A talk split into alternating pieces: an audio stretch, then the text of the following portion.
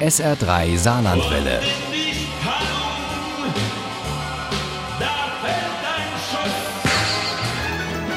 Der Krimi-Tipp.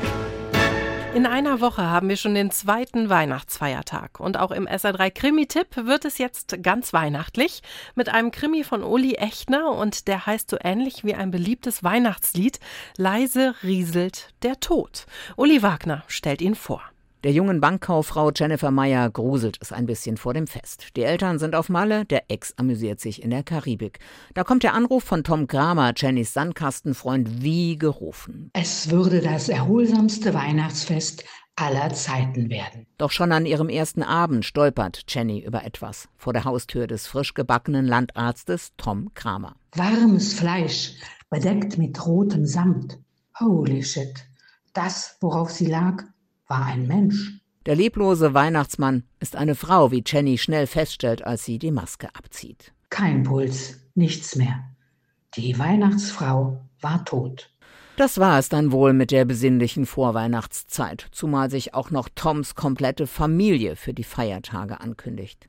Der einzige Lichtblick ist ein Vierbeiner, der Jenny überall im Dorf auffällt. Casanova heißt der Rote, der mehrere Lieblingsplätze und Menschen hat und in diesem Krimi und vor allem in Jennys Leben noch eine große Rolle spielen wird, was sie da freilich noch nicht weiß. Casanova ist für manches Gespräch ein guter Türöffner. Eine junge Frau soll gestern die Leiche von Uta Möbius vor dem Landhaus des neuen Doktors gefunden haben. Das waren Sie, nicht wahr?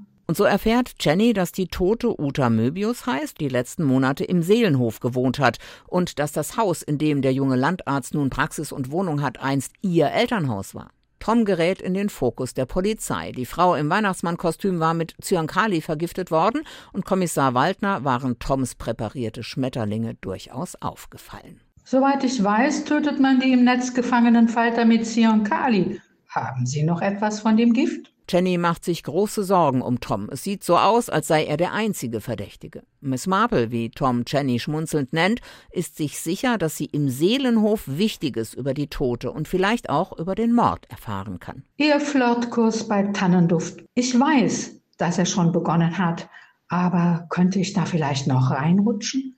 Ich zahle auch den kompletten Kurs. Das Argument zieht und so macht sich Jenny auf zu Sandra Kaspar, der Frau im Rollstuhl, die mit ihren Flirtkursen im Seelenhof Menschen aus allen Teilen der Republik ins Dorf zieht. Drei Frauen und drei Männer sind es diesmal. Wie Verbrecher sehen die alle nicht aus. Stimmt, meinte Jennifer knapp. Und dennoch lag es nahe, dass einer von ihnen einer war. Heiligabend naht und noch immer ist der Mord an Uta Möbius nicht aufgeklärt. Jenny will Tom unbedingt noch vor Weihnachten von jedem Verdacht befreien und greift zu einer List. Gestern habe ich auf dem Speicher alte Tagebücher von Uta Möbius gefunden. Sie sah ihre Zuhörer an. Hatten sie den Köder geschluckt? Und wie? So sehr, dass Jenny ihres Lebens nicht mehr sicher ist. Ich will diese Tagebücher haben. Sie schrie auf, als er ihren Arm noch stärker verdrehte. Thorsten Römer war schlank, aber er war auch stark und brutal. Leise rieselt der Tod von Uli Echner heißt nicht nur wie ein Lied, das wir auch in Zeiten des Klimawandels mit Weihnachten verbinden, es ist auch ein richtiger Weihnachtskrimi mit allen Zutaten wie Freundschaft, Zuneigung und Verbundenheit. Aber da gibt es wie im echten Leben eben auch die Störer wie Enttäuschung, Neid und sogar Hass. Und es gibt den Tod im weihnachtlichen Kostüm. Der rieselt leise und Uli Echner macht daraus eine spannende und sehr unterhaltsame Geschichte. Nicht nur für unter den Tannenbaum. Leise rieselt der Tod von Uli Echtner ist bei Emmons erschienen.